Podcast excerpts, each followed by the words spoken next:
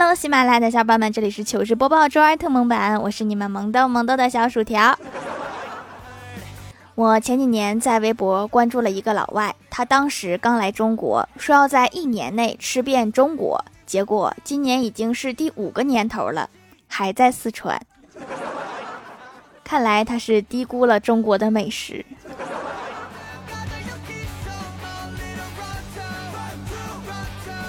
今天坐公交看到一对父女，女儿边哭边说：“爸爸，我好丑。”父亲温柔地说：“不哭，你再丑也是爸爸的女儿。”我听到之后心里五味杂陈，连忙给我老爸发去短信，我说：“爸，我好丑。”两分钟之后，我爸回复我说：“没事儿，爸也丑。”我不是要找同类，我是需要安慰呀。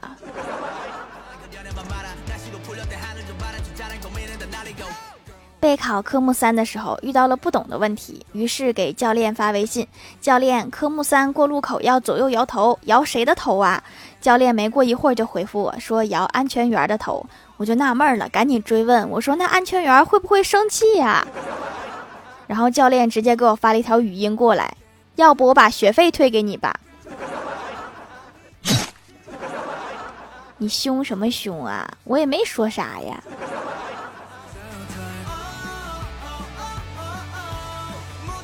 大清早在公司楼下等电梯，听到一个大哥好像在报警，声音还特别大。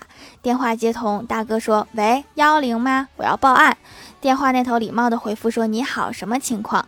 大哥说：“人不见了。”对面问：“谁呀？”大哥又说：“前几天那些说考虑考虑的客户，现在都过去好几天了，都没见到人，估计失踪了吧？”你是想业务想疯了吧？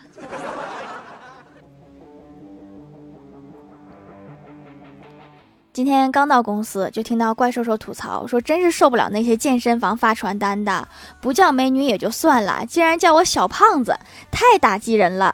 这是想激发我的自卑心理吗？好，我这就去吃成大胖子去。你 哪自卑了？你真是太自信了。”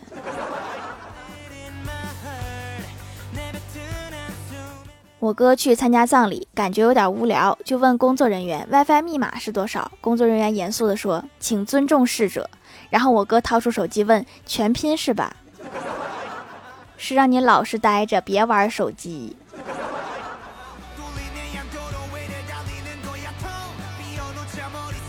之前跟公司领导吃饭，聊起少年困顿、中年挣扎，聊起怎么才能不焦虑。领导说：“我自己觉得，一线城市有套够住的房子，再有两千万存款，心态会好些就行了。”我笑着伸出筷子，对领导说：“吃菜，吃菜。”听完你这个话，我更焦虑了。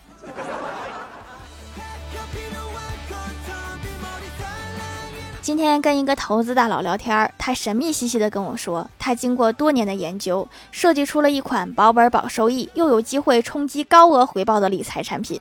我一听，赶紧请他吃饭，心虚求教。他说他存了三万到余额宝里，每天拿出两块钱买双色球。果然是一个保本保收益，还能冲击高额回报的理财方法呀！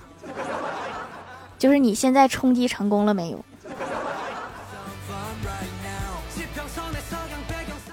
郭大侠今天睡得比较早，郭大嫂看完电视，看到郭大侠睡着了，一巴掌就把他拍醒了。郭大侠气愤地说：“我又没惹你，干嘛打我？”郭大嫂听完又狠狠地打了他两下，说：“你不惹我，我就不能惹你啦。”好像也没有什么毛病。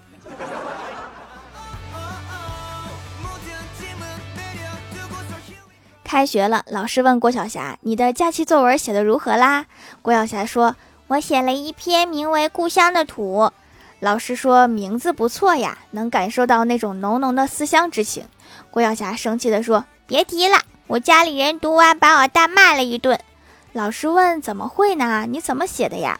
郭晓霞叹了一口气说：“哎，其实我也没写啥，我就说了一下前段时间回到故乡那边，发现那边穿的也土，吃的也土，玩的也土，一点时尚元素都没有。”你这不挨揍还往哪儿跑？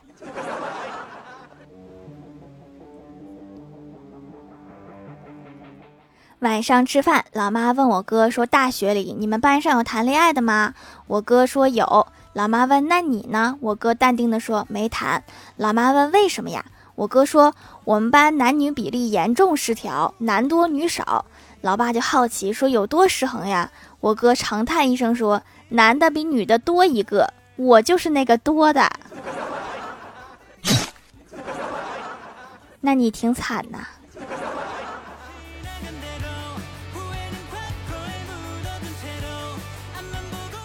去医院检查，前面一位患者问医生：“我扭脖子有声响，是不是颈椎病呀？”医生抬头看了看，说：“不是，是你脖子上的大金链子碰撞发出的声音。”炫富都炫到医院去了。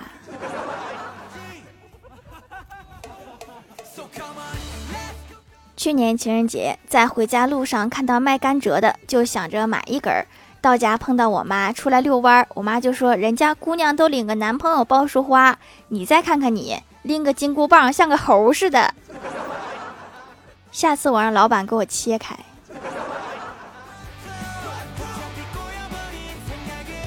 晚上加班太晚了，打车回家，上车就问司机说：“师傅，我刚看新闻说又有女孩子晚上打车出事儿了，你不是坏人吧？”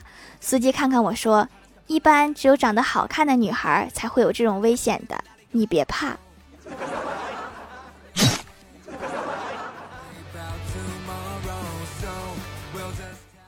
嗨，蜀山的土豆们，这里依然是带给你们好心情的欢乐江湖。喜欢这档节目，可以来支持一下我的淘小店，直接搜店名“蜀山小卖店”，数是薯条的数就可以找到啦。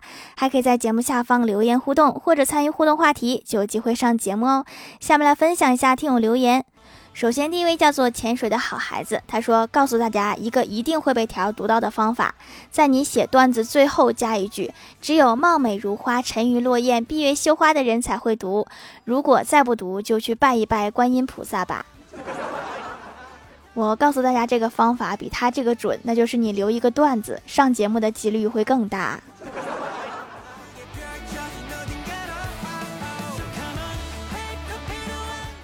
下一位叫做薯条酱，别拖鞋，自己人。他说昨晚预约了第二天的快递上门取件，还预点了早餐，结果早上睡太死，外卖打电话没听见，直接给我放在门口窗台了。后来快递员来取件，把我的外卖寄走了。条，你说我该咋办？那家早餐中午就买不到了呀。重点是那顿早餐吗？不应该是快递吗？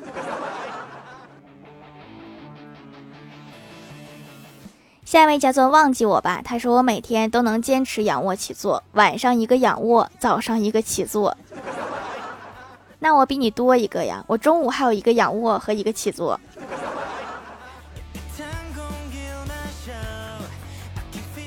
下一位叫做幸运的哈比，他说首页上给我推荐好几次这个小黑皂，忍不住买了。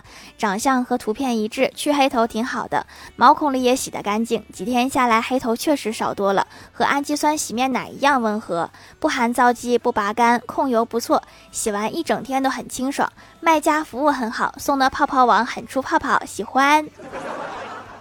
高山毛竹炭的吸附能力还是很棒的，这个皂确实黑，已经有好几位叫它小黑皂了，黑出了特点。下一位叫做沙雕的懒骷髅山思，他说上英语课的时候，老师带着我们读单词，老师问狗的英语怎么说，然后我就说狗的英语是 dog，然后老师又问那贵宾犬呢，我不加思索的说 VIP dog，难道不是吗？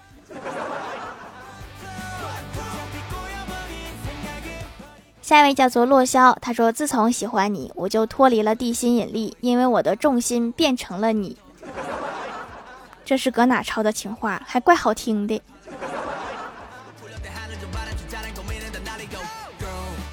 下一位叫做彼岸灯火，他说：“大楼里发生了人质劫持事件，警察对前面的谈判专家说，绑匪现在情绪很激动，和他谈判时千万不要激怒他。”谈判专家想了想，拿起扩音器喊道。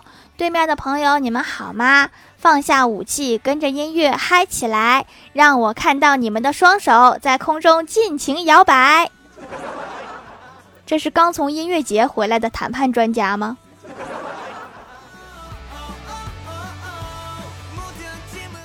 下一位叫做空城，他说不知道怎么了，被蚊子咬了脸之后，好久不长痘的我又开始起痘痘了，赶紧复购了掌门的紫草皂皂，洗几天又好了，这是怎么回事？太久不用紫草皂皂，我脸想它啦？可能是吧，思念成痘了。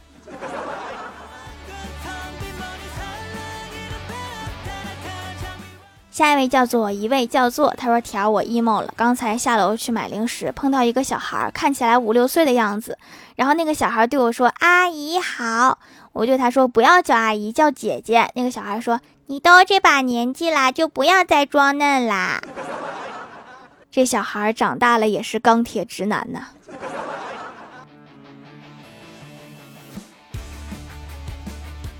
下一位叫做听友四二九四四二八七，他说去快递驿站取快递，发现拿快递的小姐姐挺漂亮。发现取快递时她每次都要报名字，于是我快速在网上下了一单，名字备注为老公。当我收到快递时，已经到驿站时，兴冲冲的跑过去，美好的场景一幕幕出现。终于，他拿出我的快递，看了一眼备注的名字，深深的皱了皱眉，把快递交给了扫码的大妈。于是，扫码的大妈在那喊“老公，老公”，然后我拿了快递，飞速的奔跑，我一刻都不想停留。我觉得你这还不如直接表白效果好。下一位叫做隔壁老可，他说：“调美女，我终于登上喜马拉雅了，以前都是用小爱音箱听的，不能调时间，听到是二零一七年的，终于有属于自己的账号了，以后发段子要来哟，爱你哟。”恭喜恭喜呀！只要把段子留到评论区，我就会看到的。